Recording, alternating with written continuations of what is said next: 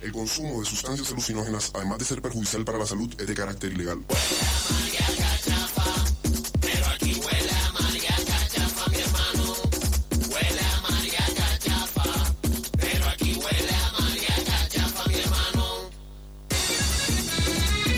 Y entonces, de una vez y para siempre, huele María Cachafa Hoy en pinta, FM ¿eh? La Tribu.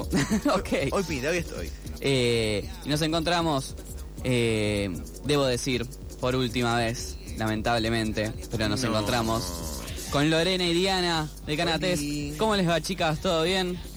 Hola, Hola chicos, día. ¿cómo están?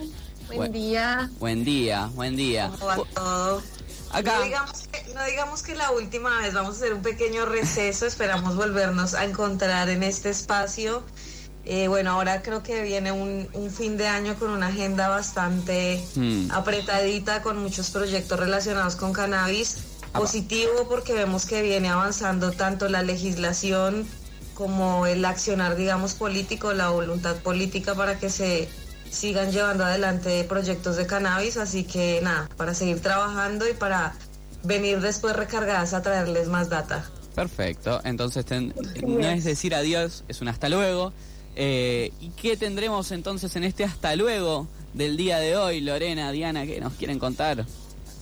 Vamos a hablar de algo acerca de que un tema muy interesante y que siempre nos que genera esa duda como mujeres sobre todo y tiene que ver con el cannabis y el embarazo o el cannabis y la lactancia también, ¿no?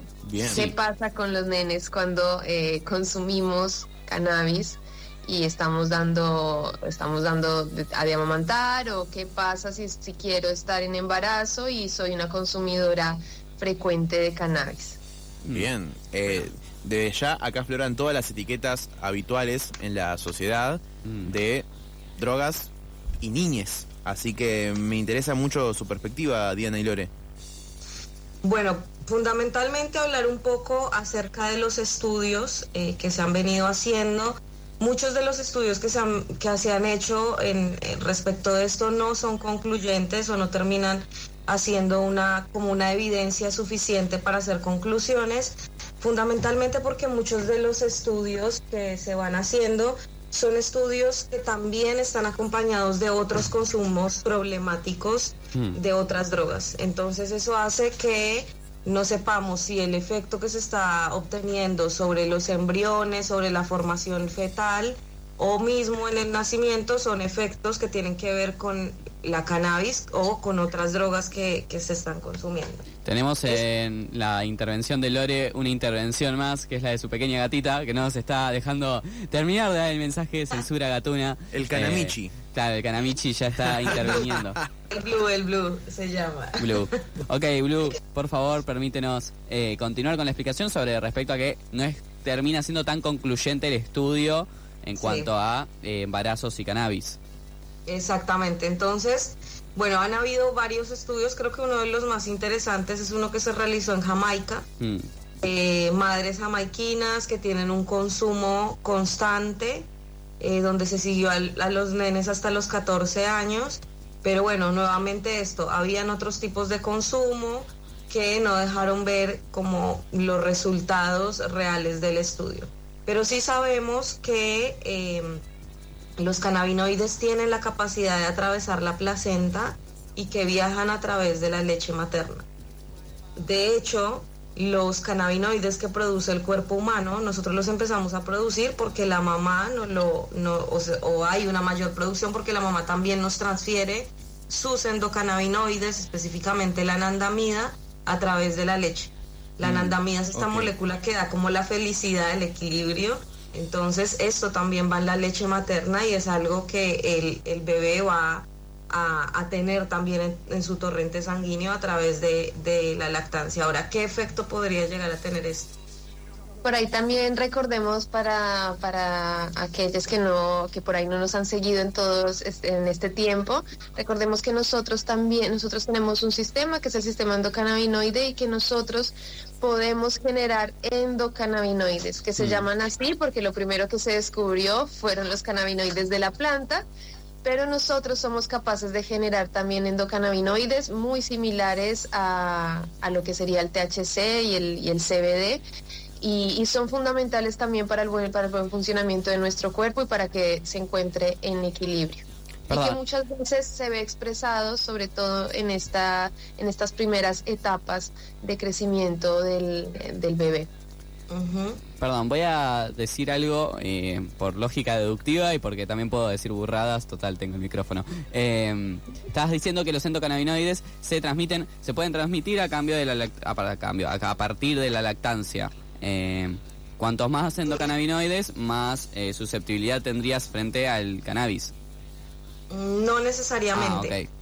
Los endocannabinoides los vamos a producir siempre porque son los que van a mantener en equilibrio justamente el sistema endocannabinoide. Ahora, viene esta cuestión, si estoy embarazada y estoy sufriendo ciertos cambios también hormonales y hago un consumo de cannabis y sabemos que esto puede atravesar la placenta, ¿cuáles son como la- las nociones que se tienen? En algún programa anterior también hablamos de algo que se llama la deficiencia clínica del sistema endocannabinoide Claro. Ok. era este desbalance que se podía generar al sistema. Ahora, si yo le estoy dando a un embrión o a un ser humano en formación de su sistema nervioso justamente de manera externa, algo que produce el mismo cuerpo, o sea, le estoy dando una copia de una sustancia que produce el cuerpo, ¿no?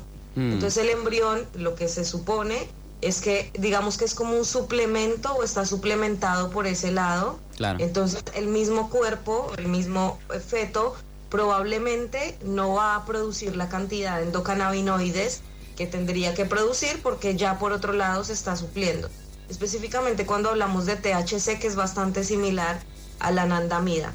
Sí. Y sí hay un estudio Mm. donde se hizo un análisis de nenes hasta los cuatro años, donde lo que observaron es que los nenes sufrían de ansiedad y algunos tenían una prevalencia a tener depresión.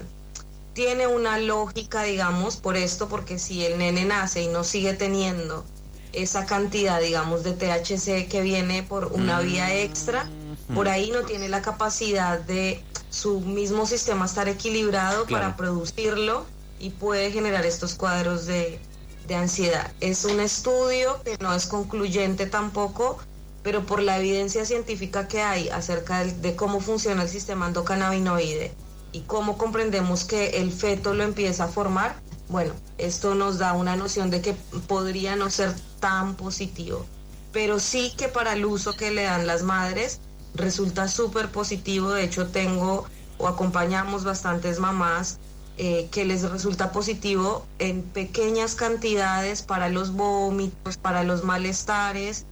Inclusive eh, ayer que estuvimos dando una clase, una mamá nos contaba que ella para el parto utilizó el cannabis y dice que fue, ella tiene cuatro hijos y dice que fue muy diferente el nacimiento de sus hijos cuando eh, hizo inhalaciones de cannabis eh, que cuando no lo hizo. Él, él dice que él notó una diferencia en la apertura del canal de parto, así que Mm. ahí hay como También hay otro tema con el, ¿no? claro, y también está el tema de, de la depresión postparto y todos los síntomas que también pueden sufrir las, la- las mujeres después de dar, la, de, dar- de dar a luz, en donde el cannabis es también una herramienta muy útil para poder sobrellevar estas situaciones emocionales que, que puede llegar a transitar después del parto.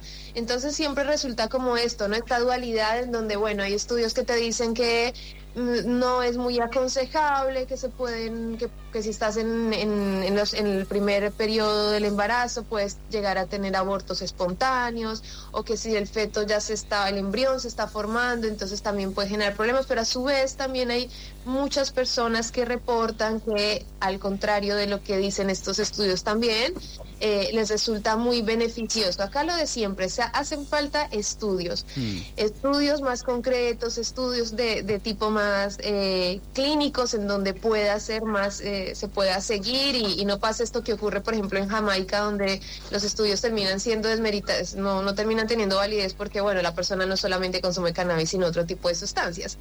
Entonces acá siempre nos queda con el cannabis y es algo que a lo largo de todos los programas hemos venido transitando y diciendo y es que hace falta todavía muchísimos estudios, es algo que a nivel medicinal, clínico, eh, empezó recién a, a estudiarse hace 30 años que no es tanto, o sea, puede parecer mucho, pero no es tanto para una sustancia que tiene tantos efectos positivos, pero que a su vez socialmente está tan estigmatizada que le meten por detrás también cosas negativas, entre comillas también. Entonces siempre como ser muy cuidadosos y rigurosos y ser muy conscientes de nuestro propio cuerpo, que finalmente es quien nos va a dar el indicativo de qué, de qué hacer. Ahora, eh, Lore, perdón que te corto, pero eh, lo que quería preguntar es si hay diferencias en los estudios que se encuentran, o tal vez es parte de la falta de estudios, respecto a, bueno, las formas de consumo de cannabis, porque también la estigmatización a fumar durante el embarazo, todo lo que sucede con eso, también la, lo que puede contraer, lo que le puede significar al bebé, eh, no es lo mismo de si comer, eh, o bueno, eh, de las distintas formas de ingerir, y sobre los distintos eh, extractos de la planta de cannabis, sea CBD o THC, como nos vinieron enseñando, si hay estudios referidos a esas eh, delimitaciones posibles sobre la planta. Dianis, ¿quieres responder?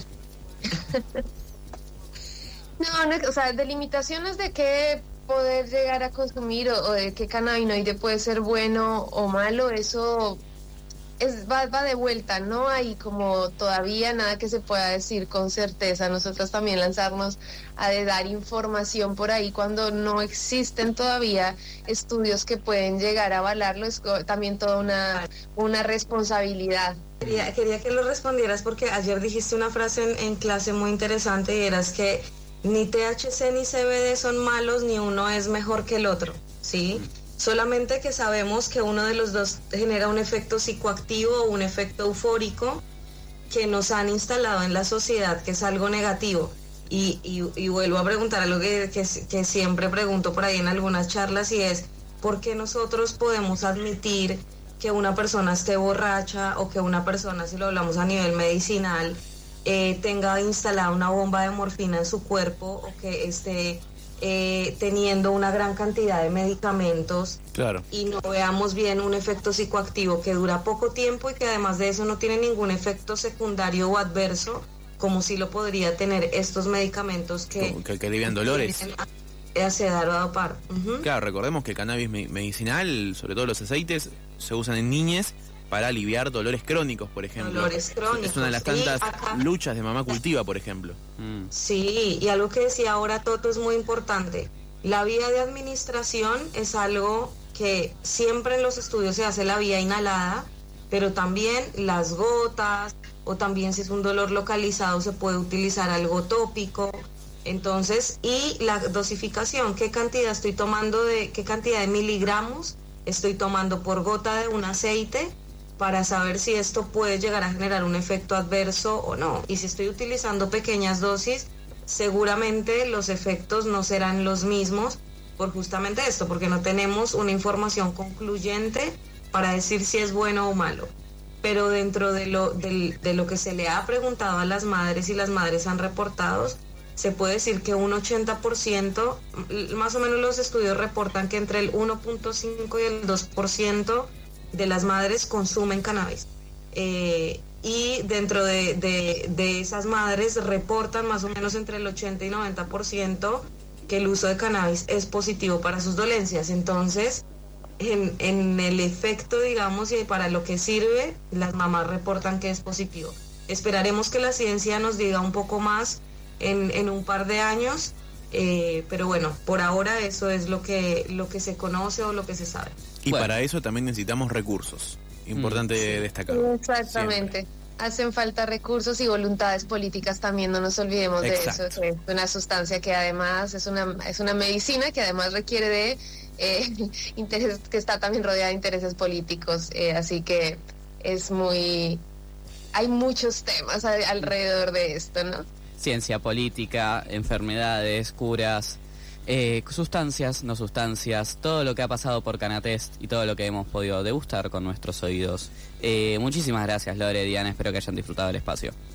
Muchísimas, Muchísimas gracias, gracias. De verdad, un espacio re lindo. Esperamos podernos volver a reencontrar por acá.